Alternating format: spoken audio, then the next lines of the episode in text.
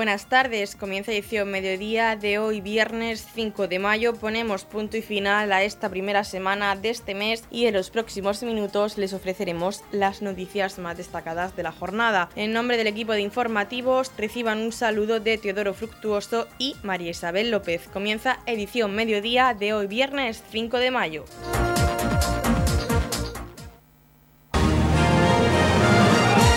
Edición mediodía Servicios informativos.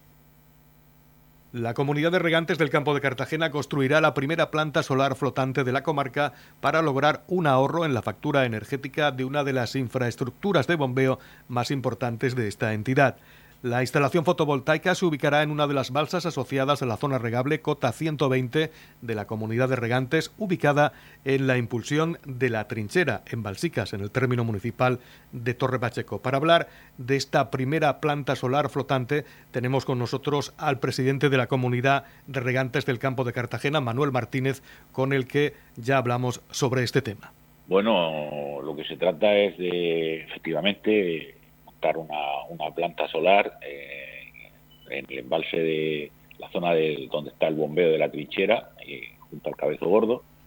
Eh, y bueno, la, verdad que es, flotante, el, parque solar que se va a montar es flotante, puesto que allí no disponemos de, de terreno anexo y bueno, aunque es un poco más caro el sistema flotante, pero si le contamos lo que es el precio del terreno, que tendríamos que adquirirlo, pues sale mucho más rentable. Además de eso, el envase es grande y hay espacio suficiente para, para montar la planta de sobra. Entonces, una planta de 1.287 kilovatios pico, o sea, puede producir eh, 1.287 kilovatios, que es la, la, potencia que necesitamos para abastecer las bombas que hay allí, los bombeos, tanto el que sube el agua al embalse como el que bombea al embalse de Avileses, para el riego de la cota, de la cota 120 y bueno, pues un presupuesto de 1.560.000 euros, una subvención de la comunidad autónoma del 40%. Y bueno, ahora lo que estamos en proceso, hemos publicado el, concurso para que nos presenten ofertas las diferentes empresas que, que lo consideren. También hay una línea de ayudas europeas eh, cercana a los 11 millones de euros, según señaló el gobierno regional para la mejora de eficiencia energética y la generación de energías renovables en las comunidades de regantes y comunidades generales de regantes en el marco del programa de desarrollo rural de Murcia 2014-2020 y de los fondos Next Generation de la Unión Europea. Suponemos que de estas ayudas también os vais a aprovechar. Sí, bueno, en principio esta lo solicitamos con la línea de ayudas el, el año pasado, en verano pasado presentamos el proyecto aunque todavía no hemos recibido la aprobación definitiva, nos consta que sí, que está dentro del, programa, pero no tenemos todavía la resolución definitiva, pero eh, tenemos que avanzar, no podemos estar, no podemos estar parados. Entonces estamos pendientes de eso y también tenemos en mente otro otro proyecto que no podíamos enlazarlo con este porque es otro otra distinta que se instalaría o bien en el embalse de cola en la guía, donde tenemos otro bombeo, o bien en, la balsa anexa, ahí en la inclusión de Fuente Álamo, para alimentar eh, la línea del canal. Eh, pero no podíamos enlazarlo porque son dos proyectos distintos y solamente teníamos opción a presentar un proyecto. Entonces, posiblemente en el momento que publique eh, esa otra línea que comentas, solicitemos otro, porque la verdad es que el incremento de los precios de la energía es una brutalidad y el único modo de, bajar el costo es montando un parque. Este parque, en principio, el que estamos ahora en ello, eh, se amortizaría en un periodo de 3-4 años aproximadamente eh, y nos permitiría, pues además de tener también más flexibilidad, aunque no podemos prescindir de la energía de la red, pero sí tendríamos más flexibilidad por ejemplo, pues ahora en verano con los periodos de los periodos caros y todo lo demás, eh, solo podemos bombear por la noche, porque bombear en, el periodo en P1, en P2 es una salvajada, el, precio es un disparate, y esto sí que nos permitiría eh, tener mucha más flexibilidad en la instalación, porque podríamos bombear tanto de noche con energía en, en periodo 6 como durante el día con energía fotovoltaica. Eso es un poco lo que estamos haciendo y lo que pretendemos también con el otro proyecto que no sé cuándo cuando cuando publiquen las ayudas, pues lógicamente pues trataremos de concursar para ver si, si nos la conceden también.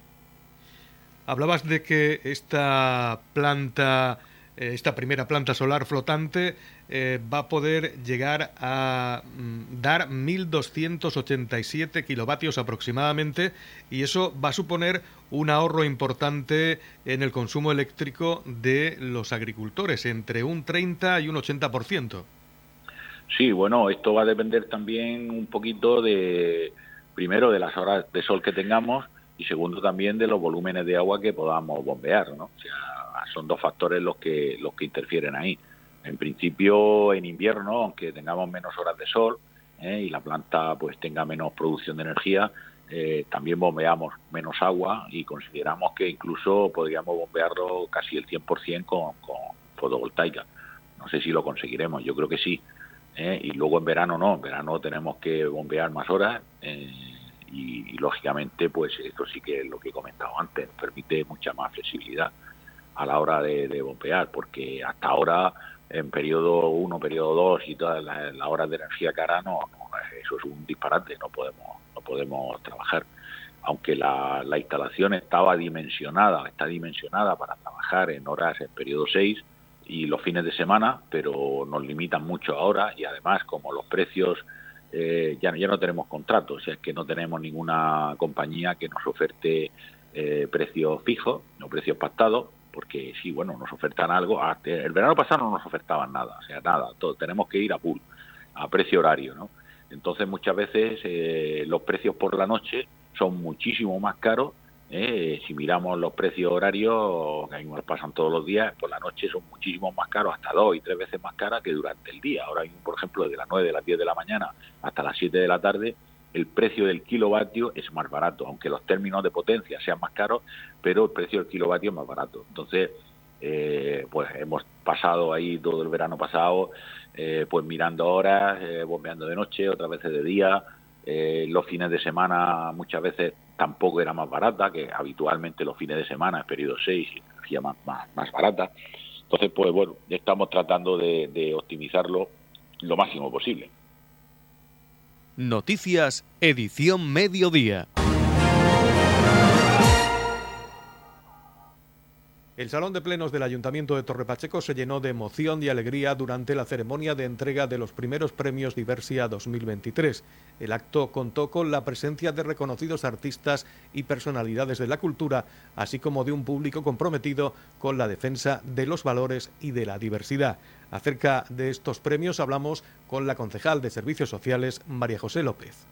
Nos encontramos aquí en el Salón de Pleno del Ayuntamiento de Torre Pacheco para concluir todas las actividades de Diversia que empezamos en marzo con, un sinfín de actividades que ya todos conocen, gastronómicas, culturales, sociales, lúdicas. Y terminamos aquí, qué mejor sitio que este Salón de Plenos para eh, homenajear a entidades, a colectivos, a personas que han trabajado por esa, por esa diversidad, por esa inclusión por ese mestizaje que, tanto, tanto queremos celebrar con esta, con esta actividad de diversia, que tanto creemos que enriquece al, pueblo, que enriquece a Torre Pacheco y como no podía ser de otro modo, terminamos con este reconocimiento que tenemos al Instituto Gerardo Molina, que lleva muchísimos años trabajando por, por la integración, trabajando por la interculturalidad. Tenemos a un proyecto de la Universidad de Murcia con Alberto Requena y Mari Carmen Hidalgo, que también va a ser reconocido, y el premio especial de reconocimiento será para Kiko, para Kiko Veneno, que, que como todos conocéis ya lleva una trayectoria larguísima, trabajando desde el mestizaje, desde la fusión, eh, haciendo música, eh, mezclando, que es lo que, lo que reivindicamos con este evento, la diversidad, el enriquecernos y el que todo sume. El premio Diversia fue entregado por el alcalde de Torrepacheco, Antonio León, al gran cantante y compositor Kiko Veneno por su labor humanista en el mundo de la música. Bueno, los premios siempre son algo muy de agradecer, ¿sabes? Es algo que siempre cree uno que no se lo merece pero bueno, eh, yo creo que es más importante aquí el merecimiento de la gente que te quiere dar un premio. Lo pongo por delante del mío, yo pienso que yo no tengo méritos para recibir ningún premio, pero pienso que la gente que me quiere darme un premio sí tiene todos los argumentos para... Y yo creo en eso. El, mestizaje y la fusión musical son un poco la propia historia de la música popular, ¿no? Entonces el músico que se quiere meter a la música popular tiene que adiestrarse en todo este campo del mestizaje y de la y de ver que hay una cantidad de confluencia, como la música se bailando a través de los siglos, a través de los territorios, a través de los países, y a través de las culturas, de, de las migraciones, cómo va pasando de un continente a otro, cómo se va sedimentando. Bueno, algunos somos más teóricos que otros, yo tampoco es que sea muy teórico, pero sí que he estudiado algo sobre eso, pero es verdad que la música de por sí es, un oficio, la música popular de por sí es un oficio de, integración y de, y de, compartir fuentes, ¿no? Y de, crear y revitalizar las, las, fuentes de siempre. Siempre tenemos las mismas notas musicales, que son 12, pero siempre la música va para adelante, no sé cómo se las había. Además, también en este acto se otorgó una mención especial al catedrático de la Universidad de Murcia, Alberto Requena Rodríguez, y a la profesora María del Carmen Hidalgo por su proyecto La educación como base para el desarrollo sostenible de los pueblos indígenas de Paraguay. Muy contenta de estar en Torre Pacheco, lo primero, y muy agradecida a todos. ¿eh? El proyecto empezó en el 1997 con los pueblos, los campesinos sin tierra, em, estando por allí, habiendo pedido voluntariado un grupo de amigos, di una charla de matemáticas porque no había quien la diera allá y entonces los, los maestros dijeron quédate y no te vayas porque si nos dan matemáticas no van a engañar, así no van a engañar nunca ni a nuestros hijos ni a nuestros alumnos. A partir de ahí se empezó a trabajar, el problema era pues que en aquella época los niños a partir de hasta tercero trabajaban en guaraní y a partir de tercero en castellano, con lo cual se quedaban sin seguir. A partir de ahí se empezó a trabajar con Fe y Alegría y después empezó a trabajar con los indígenas. En el 2009 los indígenas se les vio el derecho a la educación y en el 2012 empezamos el curso en este momento contentísimo de que la pedagogía de Murcia haya hecho esa pedagogía de los años 80 haya hecho ese movimiento ahora mismo estamos trabajando con de las 20 etnias con 300 con 690 maestros indígenas de los 20 pueblos entonces si no importa le paso la palabra a don Alberto para que explique pues la movilidad del proyecto si después queréis ¿eh? Está todo dicho, salvo que la epidemia que hemos tenido, la pandemia, ha paralizado todo. Así hasta también. En este país, mucho más en los países aquellos que están necesitados. Entonces, fijaros que si el origen era enseñarles matemáticas a los maestros para que nuestros hijos no los engañen, era un clamor que ante cualquier docente pues evidentemente le tiene que llegar al alma. Y de eso se trata. Cuando vino la pandemia, que todo se paralizó, había que relanzarlo. ¿Y qué se hizo? Pues echar mano de las tecnologías que para eso están. Los indígenas no tendrán tierra, no tendrán trabajo, pero ellos o el vecino tienen un teléfono móvil. Y donde hay un teléfono móvil puede llegar cualquier cosa. Entonces, ahora mismo estamos trabajando de aquí con las 19 etnias que constituyen el Paraguay. Los materiales se imprimen a, dos lenguas, a la española y a la de ellos, y por internet se está dando preparación a los maestros que atienden esas casas de los pueblos indígenas. ¿Y esto gracias a qué? Pues por un lado porque creo que en general los docentes tienen claro que aquello que conocen o saben el mejor destino es que lo den a los demás. Y eso es lo que profesionalmente han hecho toda la vida. Y cuando llega a una edad suficiente como para liberarse de otras cosas, pues la preparación, la experiencia, la profesionalidad y los conocimientos, qué mejor que darlo a gente que encima te lo demandan como para sobrevivir. Y si hay algunas instituciones, como en este caso UNESCO, pues desde luego los clubes rotarios, los clubes rotarios es donde hay mucha gente que ha triunfado en la vida o simplemente ha sido capaz de salir adelante, pero que tiene ese sentido de compasión que significa ponerse en el lugar de los demás. Y todo esto son los que contribuyen a que se lleve a cabo el proyecto. Igualmente, el Instituto de Enseñanza Secundaria Gerardo Molina de Torre Pacheco fue reconocido por su labor en la promoción de la diversidad. Pues la verdad que estamos contentísimos porque llevamos mm, tantos años trabajando como eh, los años en los que llegaron los primeros inmigrantes. Eh, nuestro centro pues siempre se ha caracterizado por, la, llegada de, chicos, chicas eh, que venían de otros países. Esto la verdad que para nosotros ha sido un reto siempre, tanto para los equipos directivos como para los profesores y para los alumnos también, porque los mismos alumnos crearon en el año 2000 una asociación intercultural con, idea de, promocionar y de, fomentar las diversas culturas y que se viera como una fuente realmente de enriquecimiento.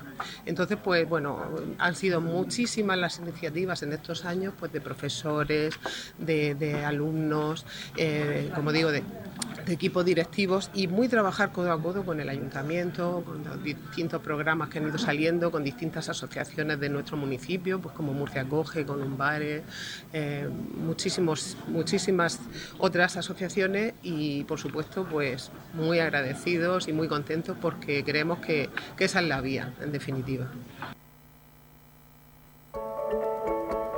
En la comunidad de regantes del campo de Cartagena aplicamos las últimas tecnologías en sistemas de control y distribución, lo que nos ha convertido en un modelo de gestión eficiente del agua gracias al alto nivel de concienciación de nuestros agricultores que trabajan a diario por la sostenibilidad y el respeto al medio ambiente.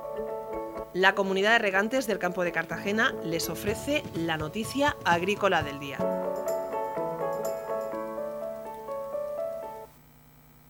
La falta de lluvia está provocando una difícil situación en la agricultura del campo de Cartagena. Hablamos sobre este particular con el presidente de la Comunidad de Regantes del Campo de Cartagena, Manuel Martínez. Bueno, la verdad es que ante la sequía pluviométrica, o sea, que no llueve, hablando nuestro idioma, eh, poco podemos hacer. O sea, podemos eh, hacer rogativa o sacar los santos, ¿no? Pero, eh, bueno, de esta no es una situación específica del campo de Cartagena, es una situación generalizada en todas las zonas del trasvase. El, trasvase este mes de mayo hemos librado, estamos en nivel 2 eh, por 4 hectómetros, que no lo teníamos claro, pero lógicamente si no llueve allá en Guadalajara, en los embalses de Entrepeña y Buen Día, el mes que viene estamos en nivel 3 y en nivel 3, primero, que nos toca muy poquita agua y segundo, que tampoco sabemos eh, si el Ministerio va a aprobar algo porque teniendo en cuenta la situación que hay, un poco de, bueno, de preocupación, ya yo digo ya casi de psicosis, ¿no? En diferentes cuencas españolas ¿eh? y la previsión de, no hay previsión de lluvias importantes, aunque están hablando algo ahora para meses de mayo, junio y luego en otoño, de que puede estar el niño este y la niña, están hablando de la Organización Meteorológica Mundial, pero no sabemos lo que va a ocurrir. Entonces, eh, nosotros dentro de la situación que hay en otras zonas, el Guadalquivir están sin nada, en Cataluña están restringiendo también ya, en Córdoba hay un montón de pueblos que están restringidos el uso del agua, incluso creo que si no recuerdo mal, vi una noticia por ahí que hablaban de 5 litros por persona y día, o sea que están mal. Nosotros dentro de esa situación todavía estamos eh, aguantando, pero mm, desde luego si no llueve eh, la situación se nos complica. La situación se nos complica porque, eh, bueno, se habla de la desalación, pero es que la desalación ya la estamos utilizando toda la capacidad que hay instalada desde el año 2016 y es complementaria, pero no sustituye, no sustituye al trasvase. Por sí sola no tiene capacidad suficiente. No puede generar tanta agua. Ante esta situación de sequía, eh, los agricultores, mm, tengo entendido que han reducido sus plantaciones.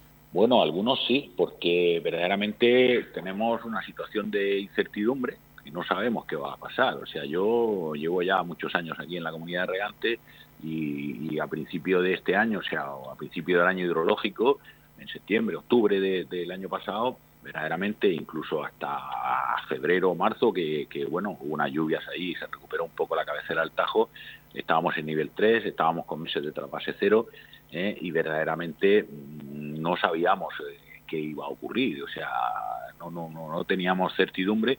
Entonces ya este, en esta campaña hay muchos agricultores que efectivamente han reducido las plantaciones eh, ante la incertidumbre, pero tenemos un problema. Tenemos un problema con el arbolado. Tenemos 12.000 hectáreas de, arbolado, de cítricos, de melón, mandarina, naranja, pomelo, y claro, esos están, están plantados y bueno, pues vamos a estar eh, bastante fastidiados para llegar al 30 de septiembre, nos va a faltar algún agua. Estamos viendo todas las posibilidades, la Confederación tiene ya enviado todos los informes eh, de, evaluación ambiental para arrancar las baterías estratégicas de, de los pozos de sequía, pero claro, esto produce lo que produce, o sea, no, esto no produce 200 hectómetros ni 100 hectómetros en un día. Y por otro lado, pues estoy haciendo gestiones, estamos, estoy intentando también eh, ver que si se puede poner en marcha la, la desaladora de escombreras, que está prácticamente parada. Eh, bueno, todos los problemas que tiene, que yo no voy a entrar en eso, tiene problemas judiciales y tiene diferentes problemas, eh, y estamos viendo la posibilidad de poder arrancarla, y esa nos puede aportar aproximadamente unos 800, 900 mil metros cúbicos mensuales. Eso esta semana, para poner un ejemplo, tenemos un consumo de 2,2 hectómetros, o sea, 2.200.000 metros ¿eh? ¿eh? en esta semana. Entonces, eh, bueno, estamos viendo un poco todas las posibilidades que existen, necesitamos las autorizaciones de la Administración y la comunidad autónoma también precisaría, porque creo, ¿eh? creo, esto yo no lo conozco, vamos, de un modo fehaciente, pero lo que tengo entendido es que todos los contratos de la planta están intervenidos judicialmente y bueno, tendría que, ya lo comenté con el presidente de la comunidad autónoma, eh, ver si pueden pedir permiso o autorización judicial para, para arrancar de modo excepcional. En eso estamos. Y luego, pues bueno, en las otras plantas están trabajando a máximo rendimiento, Vieja está a máximo rendimiento y todo lo demás. Y ahí estamos pendientes a ver también el volumen de agua que nos corresponde de este trimestre, porque eh, muchas veces, eh, bueno, estos años atrás, donde algunas comunidades de regantes de aquí de la cuenca, que tienen agua de la cuenca y los demás tenían agua suficiente, eh, Torrevieja toda la producción la hemos adquirido nosotros. ¿eh? Eh, y tenemos ahí una reserva que está en el embalse de la Pedrera, pero que es lo que nos ha permitido poder aguantar estos dos últimos años en condiciones más o menos de normalidad. Pero, lógicamente, cuando hay una situación de escasez, todas las comunidades regantes les falta agua y todas quieren su tanto por ciento, el que les corresponde, ¿no? Entonces ahí estamos a la expectativa. Nosotros hemos solicitado el volumen que nos corresponda, más si hay algún excedente de otra comunidad que no, que no quieran utilizar o que no necesiten, poder utilizarlo nosotros. Y en eso estamos, pero eh, pocas soluciones más tenemos. Nosotros ahora mismo, por ejemplo, este mes estamos usando agua desalada. O sea, estamos, hemos utilizado el agua del trasvase, toda la que nos correspondía del mes, eh, del mes de abril, ¿eh? y hemos complementado con agua desalada, con 3 millones y medio de agua desalada, más el agua de las estaciones depuradoras que estamos utilizando. ¿eh? Entonces, eh, bueno, en ese sentido, ahí estamos. Nos queda todavía una reserva en el embalse de la Pedrera, que es agua que habíamos adquirido cuando los demás no necesitaban, y eso es lo que nos va a permitir, yo espero que llegar al 30 de septiembre, pero necesitamos algún aporte adicional. Si no tenemos algo, vamos a llegar muy justo.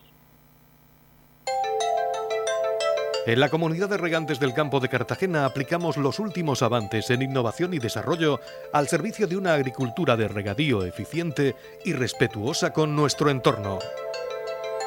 Por la sostenibilidad y el respeto al medio ambiente, Comunidad de Regantes del Campo de Cartagena. El Ayuntamiento de Torrepacheco consigue una subvención de más de 2.300.000 euros para el proyecto Identidades. Esta ayuda va encaminada a la rehabilitación del antiguo centro de salud y los edificios anexos. Con fecha de 3 de abril de 2023 se ha publicado en la sede electrónica del Ministerio de Transporte, Movilidad y Agenda Urbana la resolución provisional de la convocatoria de ayudas para la rehabilitación de edificios de titularidad pública en el marco del Plan de Recuperación, Transformación y Resiliencia, quedando el proyecto presentado por el Ayuntamiento de Torre Pacheco el tercero mejor valorado de España. En un enclave urbano singular, el nuevo edificio albergará un programa cultural innovador en una infraestructura urbana abierta a la ciudadanía. El proyecto integra soluciones de innovación constructiva para una gestión más eficiente de los recursos y de consumo energético, optimizando y transformando los espacios tanto a nivel tangible como conceptual. El edificio contará con una zona de gastrobares, una gran sala para hacer un centro de interpretación donde se recoja la evolución histórica del municipio a través de la etnografía, la cultura y el arte, así cómo seleccionar las nacionalidades más representadas en el municipio para conocer su historia y desde estos tres pilares, historia, arte y cultura, conseguir un sentido de identidad colectivo. Esta intervención es uno de los proyectos motores recogidos en el Plan de Acción para la Agenda Urbana Torre Pacheco 2030 y busca trabajar conjuntamente con la ciudadanía para la construcción de una identidad colectiva a través de prácticas artísticas y culturales.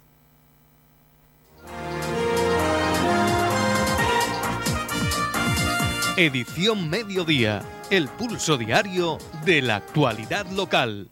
El Ayuntamiento de Torrepacheco ha sido seleccionado para la concesión de una subvención de 782.903,39 euros por el Ministerio de Transportes y Movilidad en el programa de ayudas a municipios para la implantación de zonas de bajas emisiones y la transformación digital y uso sostenible del transporte urbano en el marco del Plan de Recuperación, Transformación y Resiliencia. La estructura de gestión de esta ayuda desde el Ayuntamiento de Torrepacheco está liderada por la Concejalía de Proyectos Europeos, siendo Carlos López el concejal responsable de la mencionada concejalía. Pasos hacia el futuro tiene como objetivo fomentar la utilización del transporte público de manera que se reduzcan las emisiones de dióxido de carbono, mejorando la calidad del aire de Torre Pacheco y por tanto la calidad de vida de sus ciudadanos para que el entorno urbano de Torre Pacheco sea más sostenible, inteligente, dinámico y seguro. El proyecto Pasos hacia el futuro contempla la ejecución de paso de peatones reforzando una de las debilidades detectadas en el Plan de Movilidad Urbana Sostenible, la existencia de una costumbre excesiva del uso del coche en los desplazamientos de corta duración por el centro del municipio. El Ministerio subvenciona otra segunda acción para la digitalización y modernización del transporte público que consiste en la digitalización de la actividad de los servicios públicos del transporte para una mayor eficiencia del servicio y una mejor eficiencia del usuario. Para ello, el proyecto prevé la implantación de un sistema de digitalización para la planificación de viajes y mejora de la información del transporte, para optimizar el flujo de información permitiendo proporcionar una información precisa y el tiempo real de la oferta de transporte público que se podrá visualizar en las paradas de autobús de Torre Pacheco. El proyecto está alineado con el Plan de Movilidad Urbana Sostenible de Torre Pacheco, así como integrado en el Plan de Acción de la Agenda Urbana Torre Pacheco 2030. Edición Mediodía. Servicios informativos. El tenista pachequero Quique Siscar pasa a semifinales de la Copa del Mundo de tenis en silla de ruedas. Esta es la crónica que el propio Quique nos hace de esta proeza deportiva.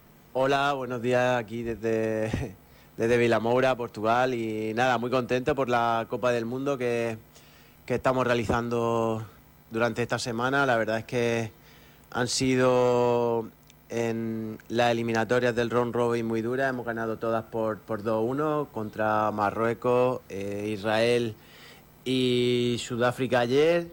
Y nada, al quedar primeros de grupo, ahora tenemos, esta mañana eh, tenemos un cruce muy duro en semifinales contra Inglaterra, que llevan al número uno del mundo y al 7. Pero nada, lucharemos, no hay, en un partido de tenis puede pasar cualquier cosa y tanto eh, en un principio Martín de la Puente como yo lo daremos todos los partidos de individuales y nada, y, si y a ver cómo se va transcurriendo y si hay que jugar el doble, pues si el míster lo decide, estar preparado para, para, para darlo todo y nada, las otras semifinales son Francia contra Holanda. Así que nada, eh, objetivo el que nos habíamos marcado todo el equipo español eh, más que cumplido con estas semifinales. Estamos entre los cuatro mejores del mundo en un año preolímpico en el que están todos los mejores jugadores del mundo aquí.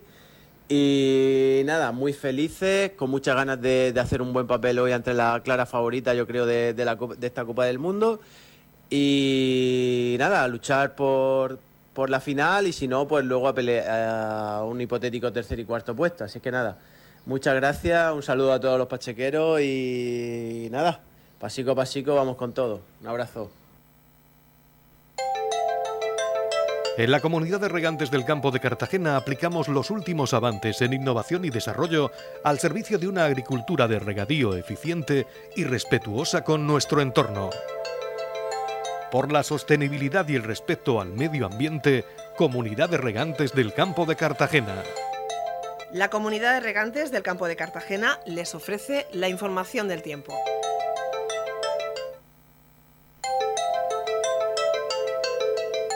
A continuación conocemos la información meteorológica para hoy viernes 5 de mayo en la región de Murcia. Nubes altas, cielos poco nubosos con intervalos de nubes altas, se producirán brumas en el litoral sin descartar bancos de niebla. Temperaturas sin cambios o en ascenso, el viento soplará flojo de dirección variable con brisas. La capital Murcia alcanzará una máxima de 31 grados y una mínima de 13. El campo de Cartagena alcanzará una máxima de 27 grados y una mínima de 16. Y en el mar Menor tendremos una máxima de 25 grados y una mínima de 13 grados.